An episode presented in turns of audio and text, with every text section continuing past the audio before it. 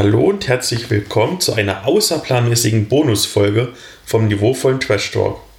Wobei Bonusfolge eigentlich gar nicht das richtige Wort ist, weil es hier gar keinen zusätzlichen Content gibt. Denn ich ziehe das Interview mit Lars Chakala einfach nur um eine Woche vor. Eigentlich sollte es in die dritte Spin-off-Episode eingebettet sein, in der ich mit Paul Henske über die Nachwuchsgewinnung im Rollenspiel rede. Und da das Interview mit dem Autor und Regisseur der Rollenspiel-Sitcom Nerds for Fame, in der es ja um zwei jugendliche Protagonistinnen geht, super reingepasst. Nun hat Lars aber aktuell noch ein neues Projekt laufen, für das aktuell ein Casting läuft. Und dessen Ende hätte sich mit der Veröffentlichung der neuen Podcast-Folge überschnitten. Daher kommt das Interview nun in dieser Bonusfolge vorneweg, damit vielleicht noch einige Hörerinnen und Hörer, die nach diesem Interview Lust darauf haben, selber ein Filmstar zu werden, genug Zeit haben, am Casting teilzunehmen. Nun aber viel Spaß mit dem Interview. Ich bin hier auf der Dreieichkon und neben mir sitzt der Lars Sekalla.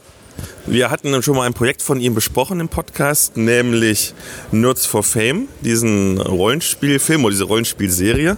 Aber bevor ich jetzt zu so viel erzähle, erzähl doch mal ganz kurz und stell dich vor noch mal schnell vor, bitte. Ja, ich bin der Lars. Schön, dass ihr uns zuhört. Ähm, ich bin Hobbyautor, bin nebenbei noch Regisseur, habe also Nerds of Fame gedreht, Produzent und war im Sommer in Los Angeles, habe also noch Schauspiel gelernt und ja, das bin ich. okay. Und magst du noch mal deine Serie vorstellen für die, die die Folge nicht gehört haben? Ja, Nerds of Fame ist eine Rollenspielerkomödie. Es geht um den Konflikt zwischen dem Papa, der am liebsten den Abend am Spieltisch verbringt, und seinen beiden Töchtern, die auch gern mal ihren Vater sehen würden, und zwar nicht nur am Spieltisch. Und es wird ganz lustig. Ihr wisst das, wie Teenies so sind, wenn sie um Aufmerksamkeit ringen. Äh, es ist ordentlich Zoff dahinter. Und wir haben auch ein paar Ingame-Szenen, Rollenspiel und alles, was so am Spieltisch Nettes passiert ist, versuchen wir so ein bisschen da rein zu verpacken. Und äh, ja, mir gefällt's. Ich hoffe euch auch. okay, für die, die es nochmal nachhören wollen, das war in der Episode 6, als wir das besprochen haben.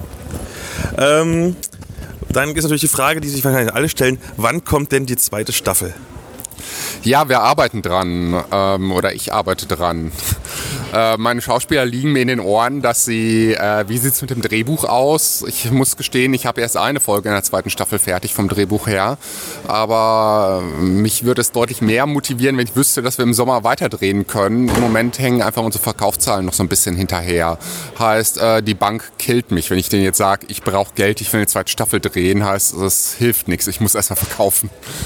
Okay, und wird dann die zweite Staffel, wenn sie denn realisiert wird, ähm, in eine bestimmtere Richtung gehen? Ich meine damit zum Beispiel in der ersten Staffel, das war ja so eine Mischung, es gab so ein bisschen Liebe, es gab so ein bisschen Familiendrama, es gab ein bisschen Komödie. Wird es dann sich mehr auf ein Genre fokussieren oder wird es auch wieder so ein Potpourri sein? Es wird in gewisser Weise wieder ein Potpourri sein, wobei ich ähm, den Ko Komödieneffekt äh, noch deutlich mehr fokussieren möchte. Okay. Und du hast noch ein anderes Projekt am Start, nämlich äh, Soul of the Dragon, Fantasy-Film zum Mitmachen. Äh, wie kann man denn da mitmachen? Ja, Soul of the Dragon wird ein großer Fantasy-Film, äh, wird also ein voller Film über zwei Stunden, soll zumindest werden. Und wie kann man mitmachen? Also wir haben unseren Filmverein Zwergenfilm e.V., da kann man mitmachen und wir, ja, ich komme ja selber aus dem Amateurbereich, haben also hinter der Kamera an allen möglichen Positionen Möglichkeiten, am Set dabei zu sein, mal ans Set reinzuschauen oder sich direkt zu beteiligen für einen ganzen Dreh. Und natürlich auch als Schauspieler, da müsste man erstmal durch ein Casting und wir haben mit Actors Pitch, das wird im Januar starten nächstes Jahr ähm, eine Castingshow, die wir vorwegschalten. Ähm, da könnt ihr euch bewerben, da könnt ihr reinkommen. Ähm, wir haben am 13. Januar startet das Ganze in Essen, ähm, auch für Cosplayer. Wir haben einen großen Cosplay-Wettbewerb noch da rein. Ihr könnt äh, ja, als Schauspieler euch bewerben, ihr könnt mitbestimmen, wer die Rollen bekommt. Und selbst wenn ihr dort keine Rolle bekommt, äh, schaut einfach rein, macht mit und wenn euch das Projekt gefällt, ähm, auf meiner Kostümliste stehen 270 Kostüme Irgendeine Komparsenrolle fällt garantiert ab, wenn ihr wollt. Schreibt uns an, wir werden, verfolgt uns auf Facebook, da werden wir auch schreiben, wenn das Projekt durchstartet und wir Komparsen brauchen. Schaut einfach mal rein. Okay, das klingt ja wirklich ziemlich groß mit zwei Stunden und so vielen Rollen. Ähm, wird es dann vom Projektgröße her so mehr so wie ein deutscher Fantasy-Film wäre, vom, auch, äh, von der Größe und vom Budget her? Oder mehr so wie ein kleinerer Ami-Film oder wie ein größerer Ami-Film? Ja, ich war ja jetzt in den USA im Sommer. Ähm, daher, wir versuchen so zu arbeiten wie die Amis. Äh, vom Budget her wird es eher ein kleinerer Deutscher, weil ja, Bavaria sagte uns schon, für den kleineren Deutschen bräuchten wir so 16 Millionen. Ähm, ich weiß, dass es im Indie-Filmbereich äh, garantiert auch mit einer drehen kann. Und ähm, das ist, glaube ich, eher der Bereich, in dem wir uns bewegen.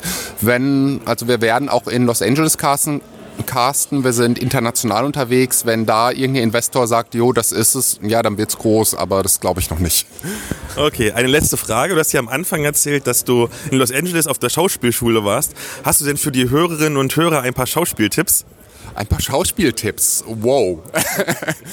ähm, ja, vielleicht einen etwas besonderen. Ähm, derjenige, der als, also unser Dozent, der als Castingdirektor in großen Produktionen drin saß, sagte uns, das Geheimnis ist Finding a Reason to Stop meint vom Prinzip her, wenn ich in ein Casting reingehe und anfange zu spielen, brauche ich einen Grund zu stoppen. Also das, wenn ich reingehe, einen Grund stehen zu bleiben, nicht einfach sich hinzustellen, der Text zu sprechen, sondern einen Grund damit anzufangen, die Handlung, die ich vorher mache, zu unterbrechen und was Neues zu machen. Das passiert eigentlich in jeder Szene.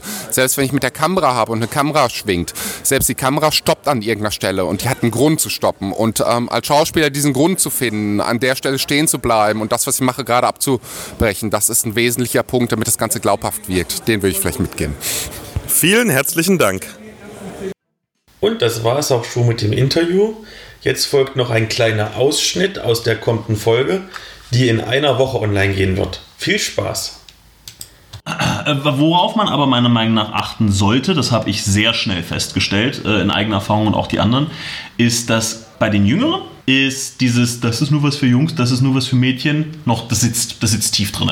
Bei den 11-, 12-Klässlern, da hat man mehr Mädels als Jungs und die haben da, da kam mit keiner Silbe vor, dass ein Mädel X oder Y, dass das nicht ihr Hobby ist.